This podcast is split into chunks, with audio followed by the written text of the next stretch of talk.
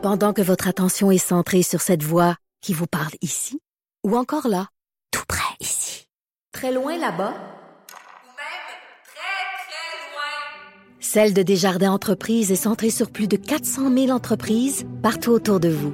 Depuis plus de 120 ans, nos équipes dédiées accompagnent les entrepreneurs d'ici à chaque étape pour qu'ils puissent rester centrés sur ce qui compte, la croissance de leur entreprise.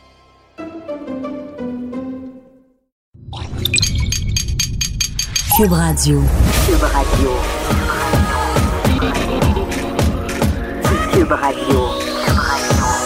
Acteur majeur de la scène politique au Québec.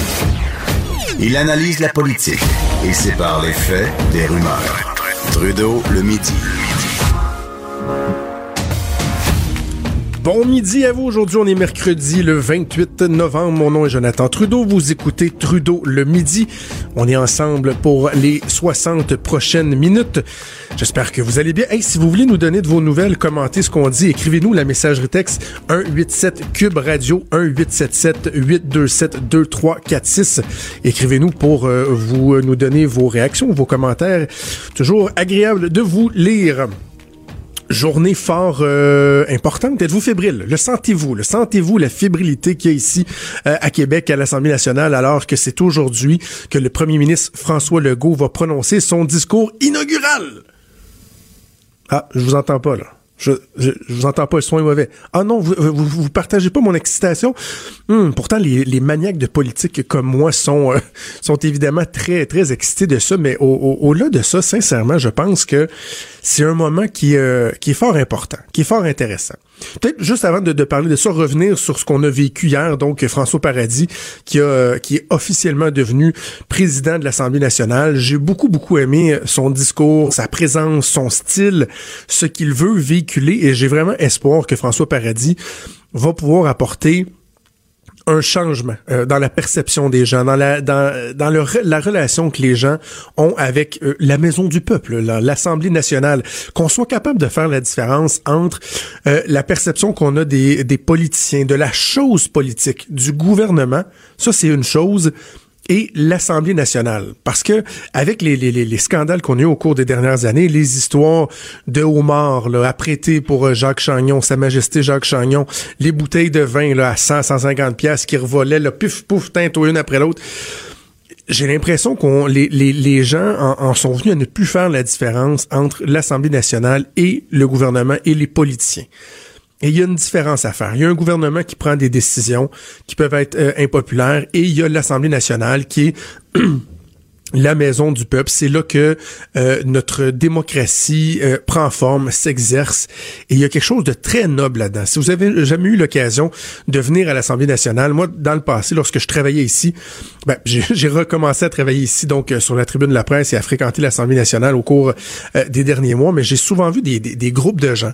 Euh, il y a des visites guidées qui se font, que ce soit des, des personnes retraitées, des touristes ou des élèves qui viennent ici. Et lorsque vous pénétrez dans, dans cette enceinte-là, lorsque vous êtes dans l'Assemblée nationale, que vous voyez toute l'histoire qu'il y a ici, que vous voyez par exemple le salon bleu où il y a les, débats, la période de questions, euh, les, sessions, le salon rouge qui est la salle, moi, qui, que j'affectionne le plus ici, qui est, vraiment inspirante, vous rentrez là-dedans, vous ressentez quelque chose. Les gens en, en, ressortent marqués et je pense que ça peut aider euh, à amener petit à petit un certain intérêt. Donc, je vous dis pas que François Paradis va changer le monde. Là. Je, et, et, et, je pense pas que dans deux ans, on va se dire, mon Dieu, vous souvenez-vous à l'époque où c'était pas François Paradis, on a l'impression que tout a changé. Non, c'est pas ça que je dis.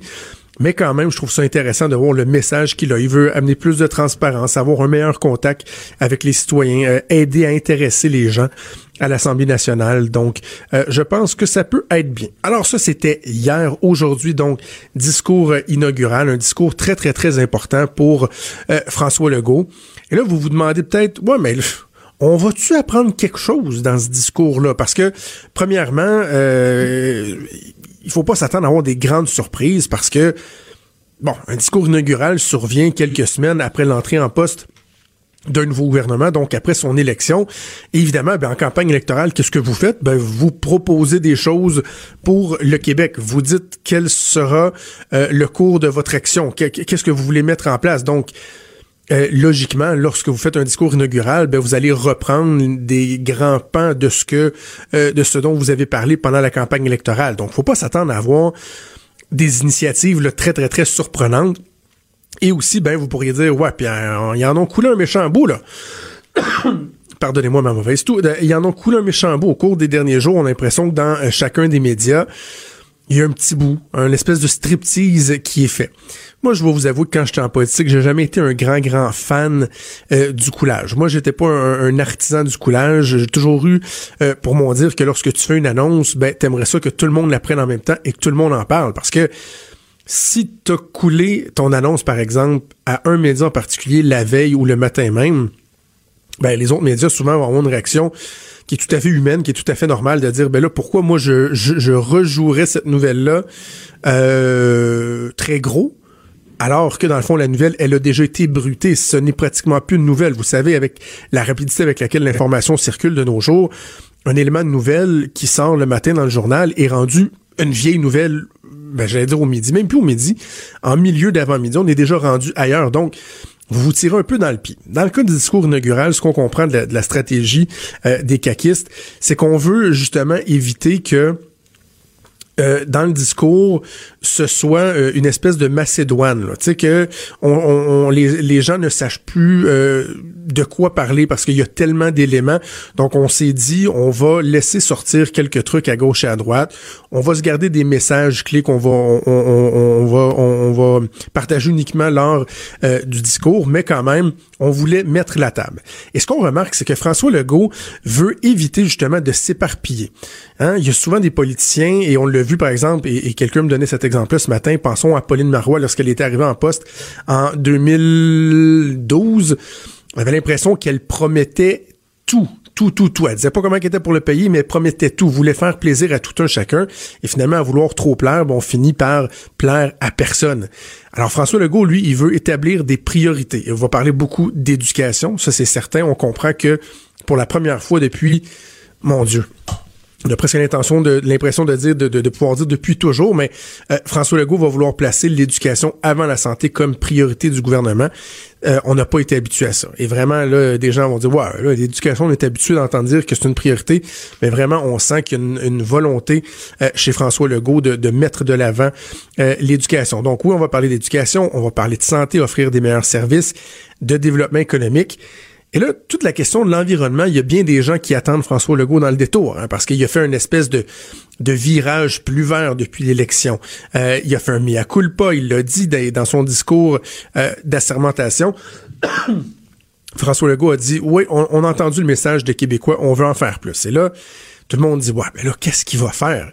Et euh, moi, hier, j'ai eu l'occasion à la joute, et ça a été repris dans, dans le journal ce matin, de, sortir mon petit bout à moi, ma petite primeur à moi qui touche le fameux troisième lien. Parce que vous savez donc, François Legault a le défi d'expliquer aux gens comment on peut effectivement concilier des dossiers de développement, développement économique et développement des routes par exemple, et euh, tout en euh, protégeant l'environnement, et même idéalement d'arrimer les deux. Et François Legault, dans son discours, va se servir de l'exemple du troisième lien pour dire, regardez, on peut avoir des projets de développement et d'éviter de les diaboliser et au contraire de les voir comme étant des opportunités de, faire un développement durable, un développement harmonieux qui va être euh, cohérent avec notre vision de l'environnement. Et là, le troisième lien, ce qu'on va proposer pour les gens qui en, qui en ont peut-être pas entendu parler, c'est que tout d'abord, ben, on, va faire passer le fameux système de tramway, le, le, système de transport structurant, euh, qui est en train de, de, euh, de mettre de l'avant le, maire de Québec. On va le faire passer par là pour qu'il y ait une interconnexion avec la rive sud. Et là, on va dire, vous voyez, non seulement on appuie le projet de tramway du maire Labombe, mais on pense qu'en le faisant passer par le troisième lien, on va venir boucler euh, ce, ce, ce, ce trajet-là. Et là, on va dire, vous savez, on parle beaucoup du renouvellement du pont de l'île d'Orléans, le pont euh, qui est en décrépitude, il faut absolument rapidement en faire un nouveau. ils vont dire pourquoi ne pas lier, en fait, on va, Legault va émettre le souhait de lier les deux projets. Alors, ce qu'on peut imaginer, c'est un tunnel qui partirait de la rive nord, qui s'en irait vers la rive sud. Et là, dans ce tunnel-là, vous auriez une voie de sortie vers la pointe de l'île d'Orléans. Donc, vous jumelez ces deux projets-là. Et là, l'élément nouveau, qui est audacieux, je dirais, c'est que François Legault va dire va émettre le souhait qu'on en profite pour enfouir les fils électriques qui relient la terre ferme autant du côté de la rive nord que de la rive sud à l'île. C'est lettre, c'est lettre. Les gens qui parlaient que le troisième lien pourrait défigurer l'île d'Orléans, quand on regarde les pylônes électriques qui ont été installés là, qui euh, euh, traversent l'île d'Orléans, qui traversent le fleuve des deux côtés de l'île, ça c'est laid. Ça c'est venu défigurer l'île d'Orléans. Et là, François Legault va dire, ben pourquoi on n'en profiterait pas pour enfouir les fils électriques, retirer les pylônes et corriger les erreurs du passé et dans le fond, redonner sa beauté naturelle à l'île d'Orléans. Et de là à penser qu'ensuite, il y aurait juste un pas à faire pour euh, euh, s'engager éventuellement à détruire l'ancien pont. Et là, imaginez, les gens qui avaient peur à l'intégralité de l'île d'Orléans, ben, vous auriez une île totalement, euh, si on veut restaurer là, au niveau euh, des éléments qui, qui, qui gâchaient le, le- le paysage. Donc, je trouve que c'est fort habile de la part de François Legault. Est-ce que ça va euh, convaincre tout le monde? Là? Je voyais le Karel Méran de, de Greenpeace ou Fondation Suzuki qui m'interpellait sur Twitter ce matin, bon, lui, c'est sûr, il sera pas convaincu. Ces gens-là sont contre le développement. Ils voudraient que plus jamais il y ait aucune espèce de route qui soit construite. Ils voudraient euh, qu'il n'y ait aucun projet de développement, d'exploitation de nos ressources qui voit le jour. Et là, vous leur demandez, OK, mais l'argent, on, va, prendre où l'argent pour financer nos, notre système, nos installations? Comment on assure la pérennité de nos infrastructures? Ah, voyons donc. C'est pas un problème, ça. On- n'ont pas de réponse, mais c'est pas grave, c'est pas un problème. Eux, ce qui est important pour eux dans la vie, c'est de s'opposer. Donc évidemment, ces gens-là vont s'opposer à ce que François Legault euh, va proposer, mais il reste que je pense que pour l'acceptabilité sociale, pour aller convaincre un maximum de gens, pour être capable d'aller de l'avant, je pense que François Legault a trouvé, euh, exploite un filon qui est euh, qui est fort fort intéressant. Puis peut-être que ça va lui donner aussi une raison de de repousser le projet. hein. Lui qui s'est engagé à faire une première pelletée de terre au cours des quatre prochaines années, ça me semble très très très ambitieux. Euh, et là, en bonifiant le projet comme ça, il faudra voir si d'un c'est faisable, si c'est réalisable et surtout euh, dans quel délai on va être capable de réaliser ça. Donc bref, discours inaugural de François Legault euh, aujourd'hui, ça va être attendu un discours qui devrait durer pas loin d'une heure avec les applaudissements et tout, et euh, ça mettra la table pour la réaction des, des autres partis euh, au cours des prochaines heures et évidemment la première période de questions qui aura lieu demain matin. Quand Trudeau parle de politique, même les enfants comprennent. Jusqu'à 13h, vous écoutez Trudeau le midi. Cube Radio. Ah, vous connaissez mon amour pour euh, les syndicats. Mais c'est le fun quand vous avez des syndicalistes ou des anciens syndicalistes avec qui vous pouvez jaser et j'aime ça le faire avec euh, Régent Parent qui est euh, ancien syndicaliste mais euh, maintenant chroniqueur au Journal de Québec, Journal de Montréal. Bon midi Régent. Bonjour, Jonathan, bon midi.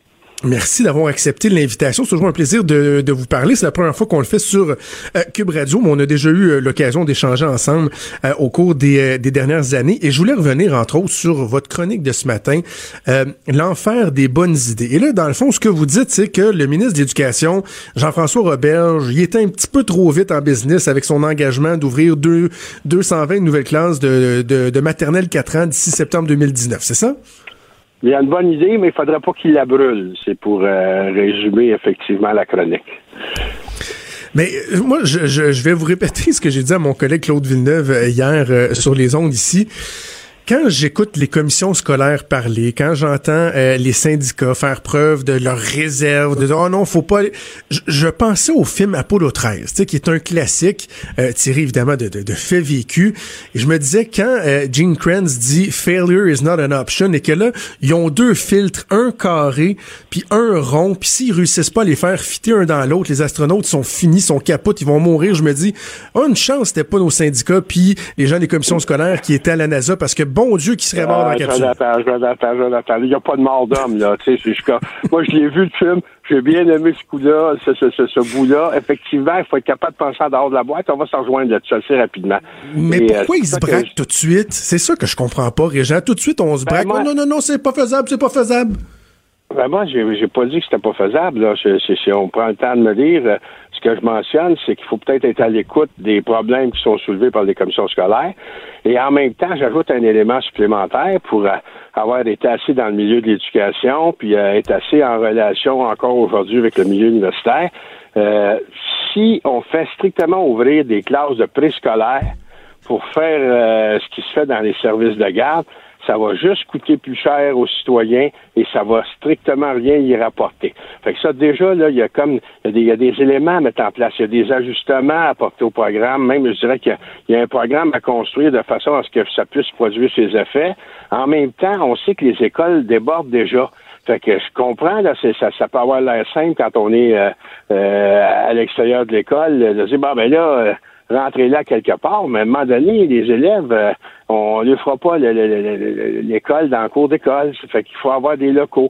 Ça fait que s'il y a manque de locaux, ensuite, on le sait depuis quelques semaines, on nous parle beaucoup de, de, de, pénurie, euh, de, pénurie ou rareté. Là, ça, c'est un débat que j'ai eu aussi l'occasion d'entendre. À quelle reprise euh, à la Commission des partenaires du marché du travail, euh, entre c'est pas une pénurie, c'est une rareté, c'est pas une rareté, c'est une pénurie. Peu importe. C'est quoi la différence? ben, genre, ben, quand on dit rareté, c'est que euh, c'est pas une phase critique. Quand on dit pénurie, ça sera une phase critique. Moi, je pense qu'on se perdra pas dans la sémantique, mais on va s'entendre que ça va trop bien prendre du monde pour recevoir ces élèves-là. Fait que c'est dans, dans ce sens-là que quand les commissions scolaires manifestent la problématique, mais moi, je dis au ministre, regardez, là, euh, mettez pas charrue devant un peu. Brûlez surtout pas l'idée. Elle est bonne, votre idée, M. Roberge. Organisez-vous qu'elle puisse se réaliser. Assurez-vous que le personnel va être là. Dites comment vous allez agrandir les écoles pour faire, euh, en sorte qu'il y ait des locaux euh, adéquats. lui-même est le premier à dire qu'il faut avoir un, milieu environnant qui favorise les apprentissages. Ça fait qu'il ne sera pas contre ça. Et l'idée, c'est dans ce sens-là. Là. mais, c'est vrai, mais c'est vrai. C'est vrai, Régent, que ouais. C'est vrai que c'est ambitieux ce qu'il propose. Moi, je et il y a des, des, des, doutes qui doivent être soulevés, il y a des questions qui se posent, c'est correct. Mais c'est dans le ton, c'est dans le message. on, on sent pas ce que vous me dites là. là les commissions scolaires et les syndicats, eux, on les entend pas dire Hey, l'idée est bonne, on va travailler avec vous, monsieur le ministre. Par contre, on a certaines craintes. Non, non, non, c'est tout le temps euh, la levée de bouclier, puis on montre au barrage, puis non, non, non, ça au barricade, puis non, non, non, ça arrivera pas, c'est pas faisable. C'est ce discours-là qui devient un peu lassant, comme si on avait l'impression qu'il n'y avait pas moyen de susciter l'enthousiasme des syndicats, de susciter, susciter l'enthousiasme ben, des gens du milieu. On dirait que ça arrive jamais ceux qui trouvent que quelque chose est une bonne idée. En tout cas, moi, je vous dis que c'est une bonne idée. Euh, et euh, en fait, les commissions scolaires, peut-être effectivement le ton, là, euh, il, y aurait pu y avoir comme des nuances à porter. C'est un peu le défaut à un moment donné là, quand on prend on prend position puis on se peinture mm-hmm. sur la place publique. Tu sais, entre mettre les, les, justement les nuances, c'est oups, vous avez une très bonne idée, Monsieur le ministre, mais il va falloir vous donner les moyens de la réaliser. Euh, ça, je pense, du côté des commissions scolaires, ils ont peut-être un, certain ajustement, mais en même temps, ce que je regardais, l'information qui nous est fournie, c'est que, excuse Jonathan, euh, les commissions se disaient prêtes à travailler avec le ministre, ils euh, disent on n'a pas été consultés, faudrait il faudrait se, voir puis s'organiser pour mettre en forme votre idée puis avoir les moyens de cocher. Hein. Fait que ça, c'est il y a peut-être de, l'ajustement dans, dans, le rapport, dans la relation entre commission et le, le ministre. Du côté des syndicats, Là, c'est un peu plus délicat. Moi, je pense que les syndicats n'ont pas réagi euh, euh, négativement à l'idée. Euh, au contraire, on les entend pas beaucoup. Et je pense qu'il y a comme une espèce de tiraillement intérieur entre, mm. on comprend que les syndicats représentent à la fois des éducatrices de services de garde, que ce soit en milieu familial, en CPE ou dans les écoles, et en même temps représentent du personnel enseignant, fait que là, il y a peut-être justement un, certain débat interne qui est en train de se faire, parce que je pas en tout cas, moi, j'ai manqué de quoi sur mon écran radar. J'ai pas vu de réaction très négative ou négative, je devrais bien dire, euh, par rapport au syndicat à l'égard de ce projet-là. Parce que ce qui est dommage, c'est je, je, comprends qu'il faut bien, je comprends qu'il faut bien faire les choses, mais tu sais moi je me mets et en fait je suis un parent euh, de, de, jeunes enfants. J'ai une jeune, j'ai un garçon de deuxième année, j'ai une jeune fille qui va rentrer en maternelle l'année prochaine. Et lorsque vous voyez par exemple qu'il y a un gouvernement, qu'il y a un ministre qui veut mettre en place des éléments qui disent ça, ça va vraiment changer quelque chose. Mais on peut pas le faire. Mais là, on se dit, mais on peut pas le faire tout de suite. Mais là, si, vous, vos enfants, là, c'est là, là qui rentrent dans le système scolaire, vous dites, ouais, mais c'est un peu dommage de savoir qu'il y a de quoi qui va être mis en place, qui va favoriser une meilleure formation, une meilleure intégration, ou un meilleur, par, exemple, dépistage des problèmes chez, chez, chez, chez mes enfants. Mais moi, ils vont passer à côté parce que, là, il faut consulter, puis il faut faire des si, puis des rapports, puis des ça, puis c'est long, puis on va passer à côté. Prendre- On va prendre ton exemple du début là, avec Apollo. Là, c'est, c'est comme la, la, la, la- science euh, médicale. Je veux dire, euh, il y a des médicaments qui sont testés actuellement qui vont sûrement sauver des vies dans deux, trois, quatre ans, cinq ans. Mais des personnes qui souffrent du cancer actuellement vont en mourir parce que le médicament n'a pas encore été prouvé.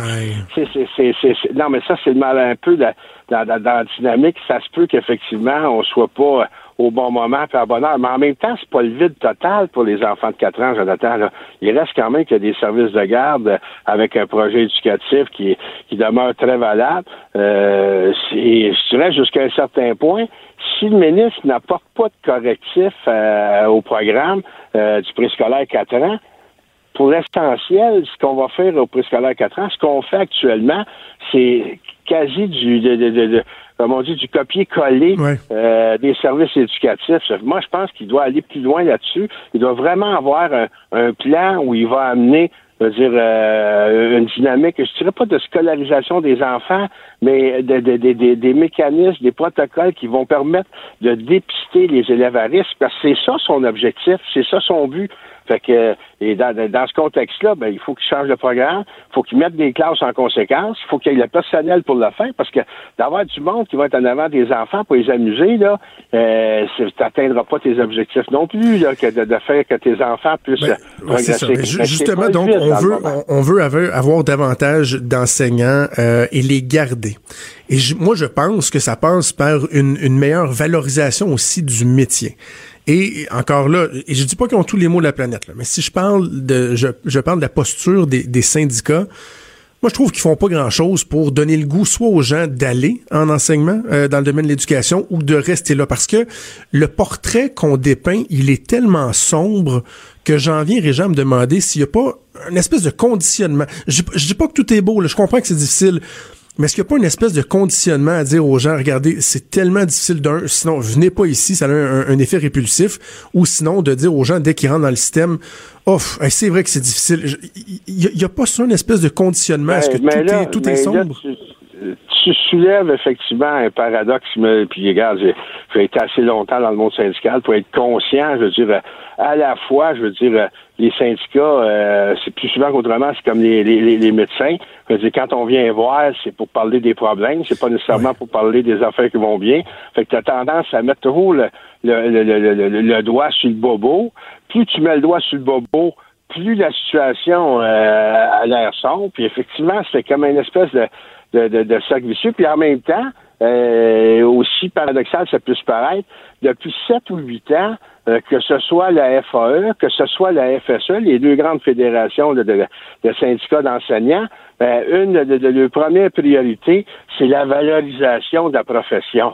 Fait que, tu à la fois, ils veulent valoriser, mais en même temps, dans le discours, ça peut finir par décourager. Moi, je pense que ça, tu, tu- tu touches un point très, très sensible. Antoine Babi, un ancien euh, euh, doyen euh, de la faculté d'éducation de l'Université Laval euh, produit un texte dernièrement où c'est pour lui là c'était le, le facteur clé, c'était la, la première chose à mettre en place. On sait quand on regarde les systèmes d'éducation qui sont performants, à commencer par celui de la Finlande qui est numéro un au monde, ben c'est un endroit où la profession est valorisée, où euh, c'est finalement pour rentrer, le- c'est- c'est comme une gloire de devenir enseignant en Finlande. Oui, C'est- il faut. c'est- c'est c'est 10% de ceux qui appliquent dans les facultés d'éducation qui sont retenus.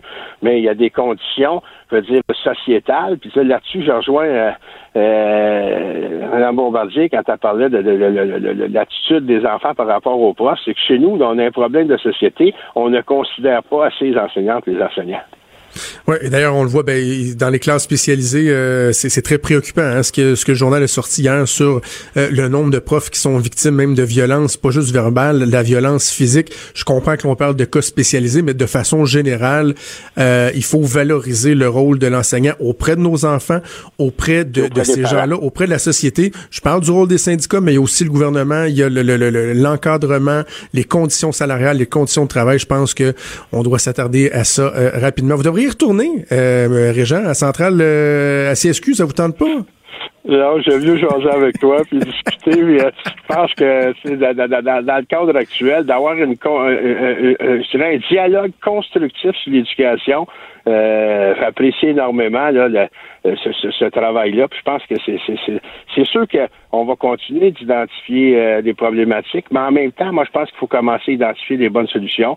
Euh, déjà, quand on parle de valorisation, quand on parle de rémunération, moi, c'est surtout les jeunes enseignants. Là. Tu sais, aujourd'hui, là, euh, quand tu commences à 36, entre 36 et 42, dépendant si tu un poste en plein, pas temps plein, euh, à 42 000 si tu t'en vas euh, dans les corps policiers, que tu vas être à 52 000 en commençant, puis tu vas être à 80 000 cinq ans plus tard, euh, si tu es mécanicien, que tu, tu, tu, tu rentres dans un garage à 50 000 dans ta première année, tu sais, à quelque part, faut pas que tu décourages les jeunes d'aller s'instruire puis euh, de vouloir devenir enseignant en, en- en les faisant commencer si bas dans l'échelle que finalement, ils disent, ben, je veux gagner ma vie ailleurs. Si on, on est en Abitibi, ils vont vouloir aller travailler dans les mines. Euh, Si on est euh, Saguenay-Lac-Saint-Jean, ils vont vouloir aller travailler dans la forêt.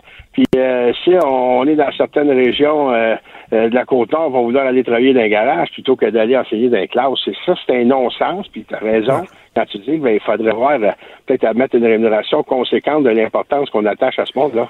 Et pendant ce temps-là, il y a les employés de la SAQ qui font la crise du bacon parce qu'eux trouvent qu'ils sont pas assez payés quand on regarde à quel point nos profs, nos enseignants, eux, sont pas assez payés pour l'importance du euh, boulot qu'ils euh, accomplissent. Régent, toujours un plaisir. On aura l'occasion de, de, de se reparler. Je pense qu'on va parler beaucoup d'éducation euh, au cours des prochaines semaines, prochaines années. À bientôt. À bientôt. Une bonne fin de journée, Jonathan. Merci Régent Parent, qui est chroniqueur, blogueur au Journal de Montréal, Journal de Québec et ancien président de la Centrale des syndicats de l'enseignement du Québec, le CSQ. Trudeau, le midi.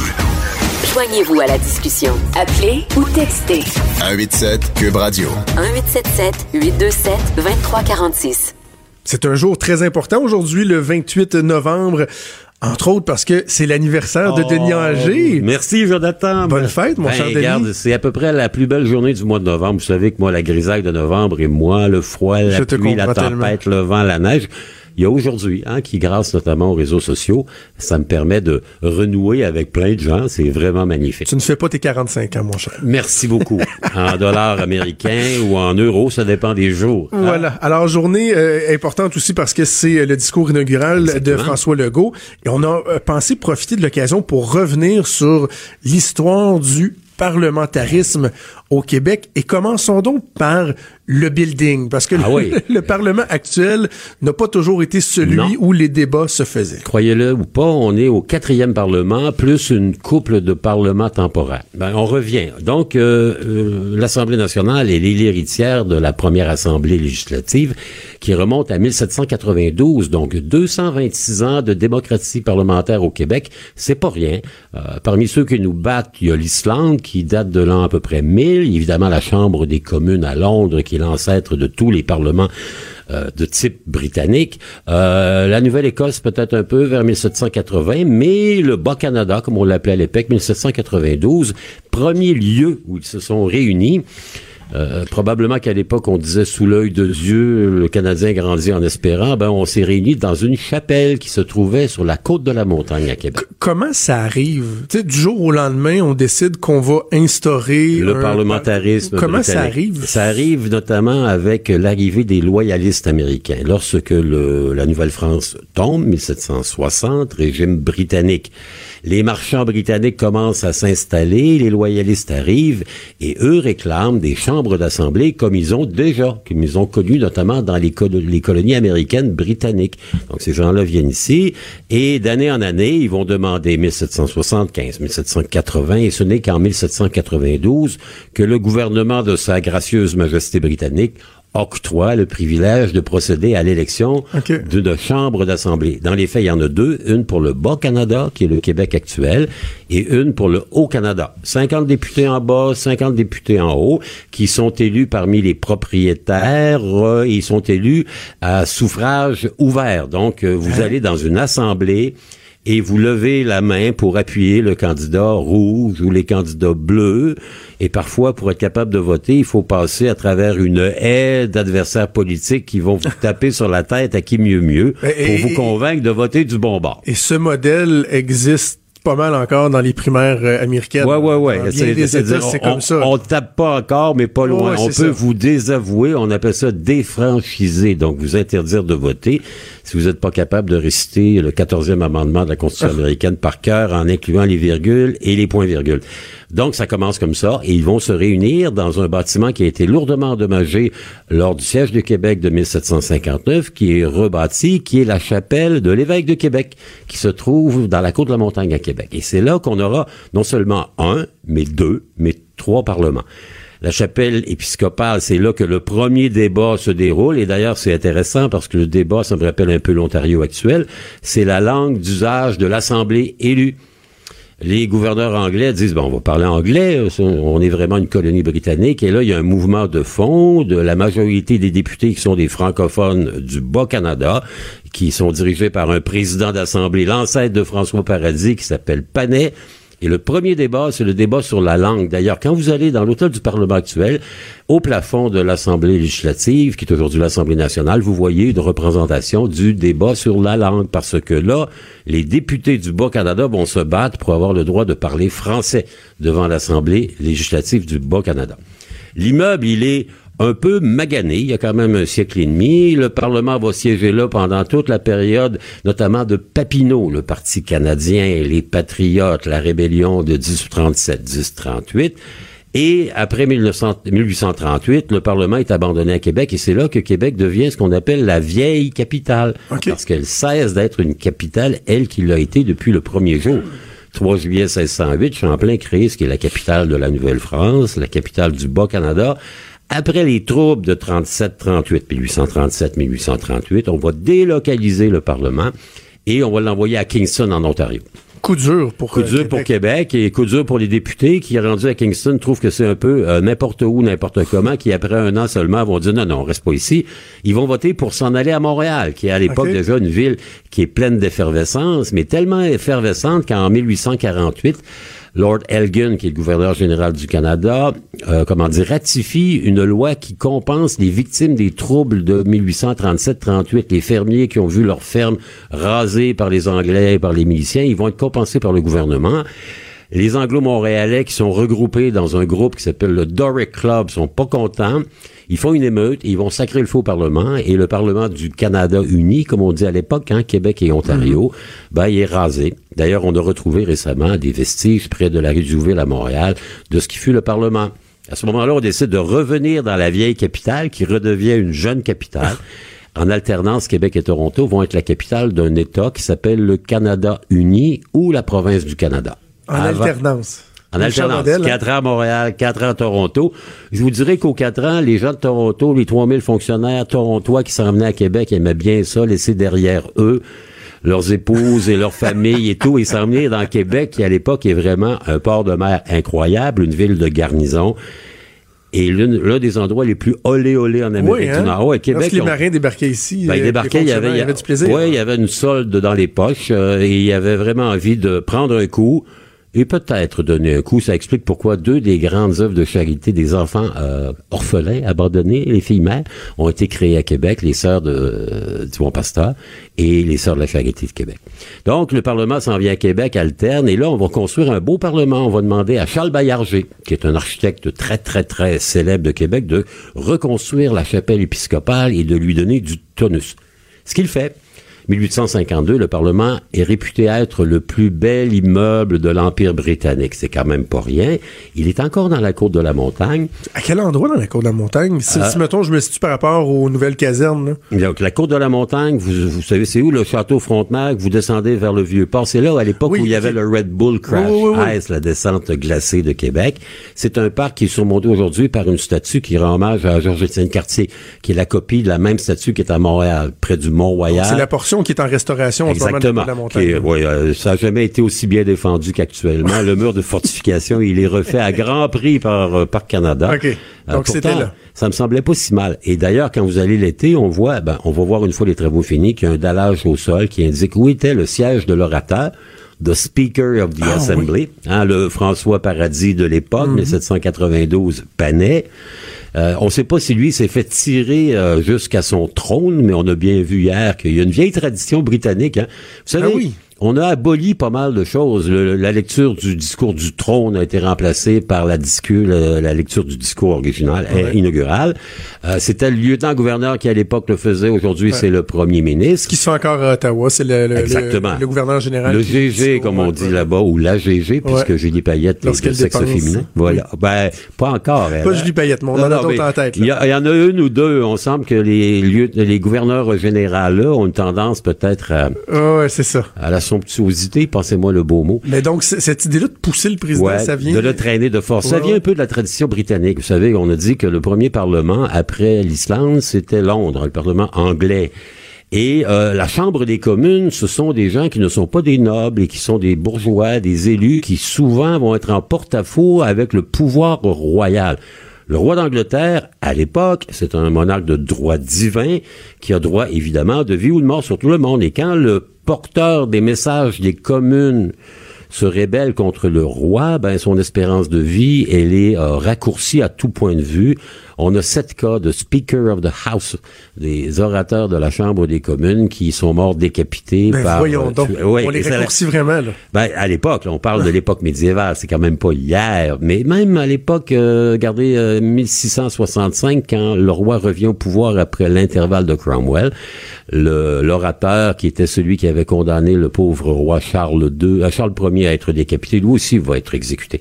Donc, on comprend qu'il y a une tradition où le président qui représente la Chambre des élus face au pouvoir du gouverneur ou du roi, il est souvent dans une situation un peu compliquée. Donc, la tradition veut qu'on l'a vu bien hier, François Paradis, qui a eu beaucoup de plaisir, hein, et qui Oui. a fait durer le plaisir. Je pense qu'il était assez constant. C'était son moment. C'était son moment.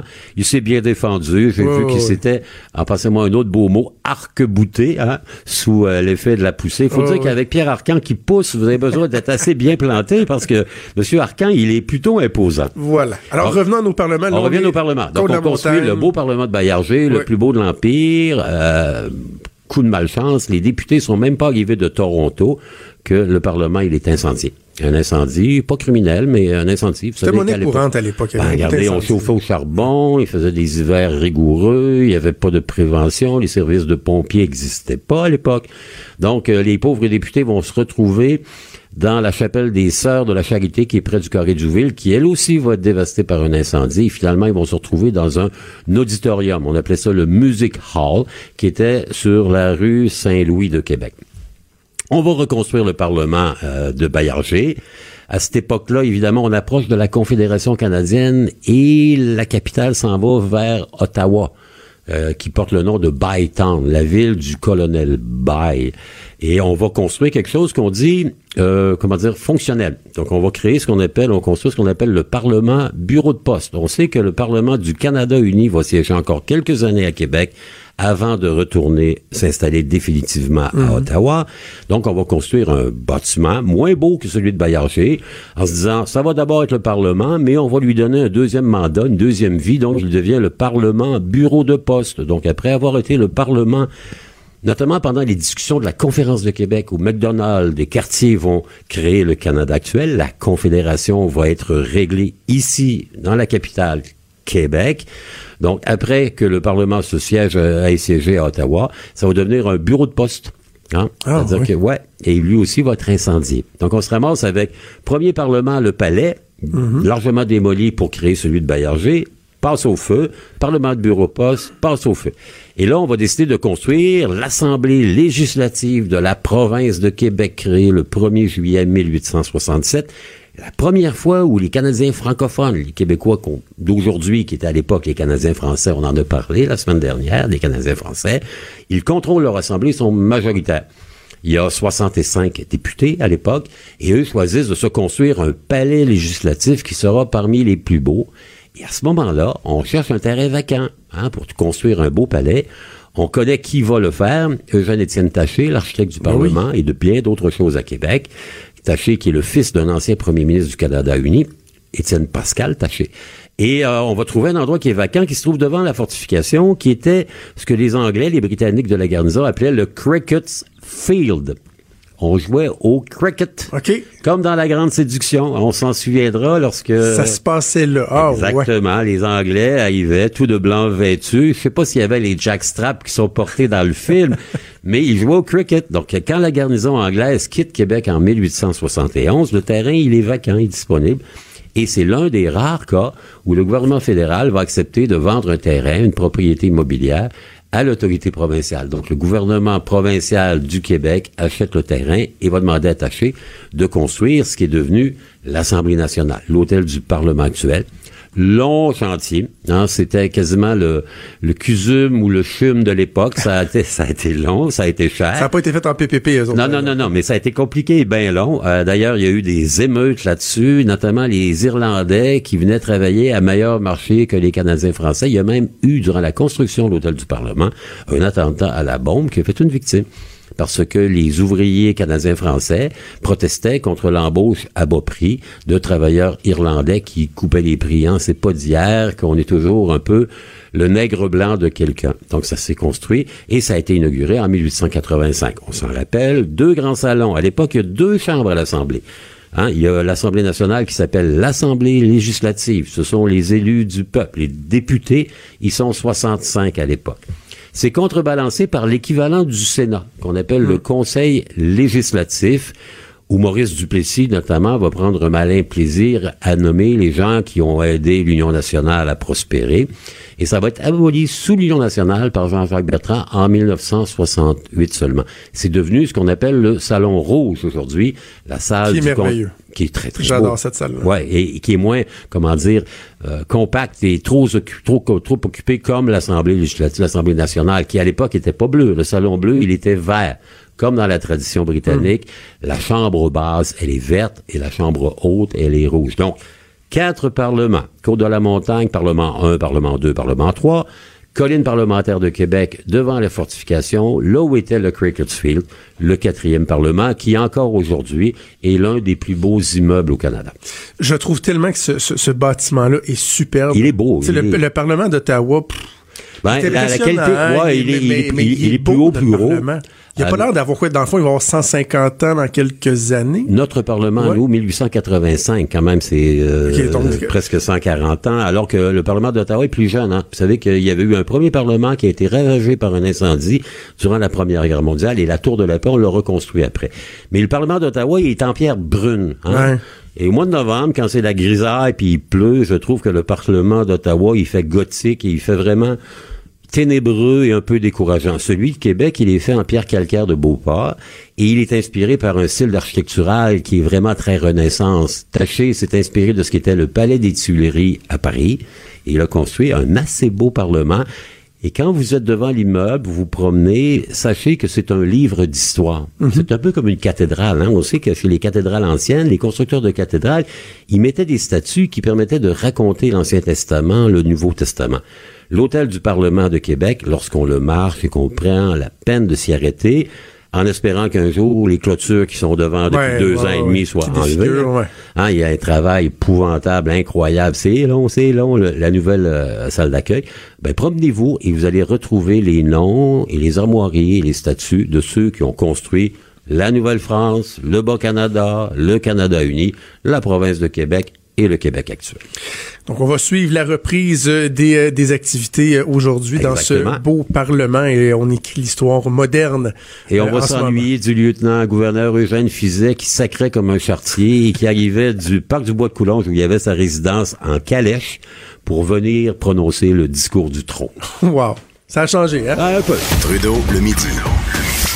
Pour nous rejoindre en studio, Studio à commercial cube.radio. Appelez ou textez 187 Cube Radio. 1877 827 2346. Je remets mon bonnet down de la semaine. On est euh, seulement mercredi et déjà je suis en mesure de vous dire qui euh, aura été le loser de la semaine. Euh, quand on regardera le bilan de la dernière semaine et qu'on se dit ouais, cette personne-là, c'est vraiment la personne qui l'a le plus échappé.